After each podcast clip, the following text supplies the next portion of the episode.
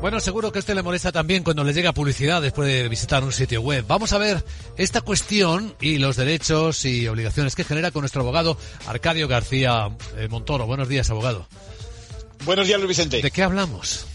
Pues de ese seguimiento intensivo, yo diría tóxico que sufrimos en las redes sociales cuando recibimos pues esa publicidad que se ajusta perfectamente a nuestro perfil, ¿no?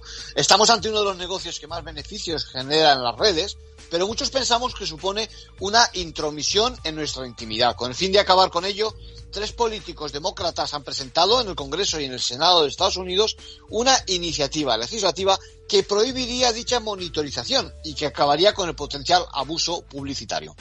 Bueno, y aquí es importante contar también con los brokers de datos.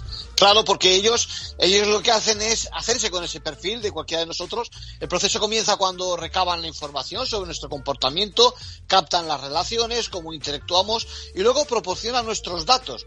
Que, bueno, y aquí está el problema. Dibujan un perfil que puede incluir raza, religión, género, todo ello datos que no deberían circular por tratarse de información clasificada, como dice la ley propuesta.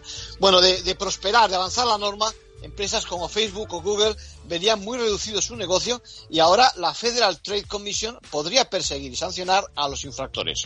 En conclusión, bueno, la publicidad de medida ya sabemos que es una poderosa herramienta. Veremos cómo reacciona el lobby. Pero para que se hagan una idea, yo acabo de leer esa propuesta de ley en la web del Congreso americano y ya tengo delante un anuncio que me recomienda un par de libros sobre el tema identificándome como abogado. Gracias, abogado.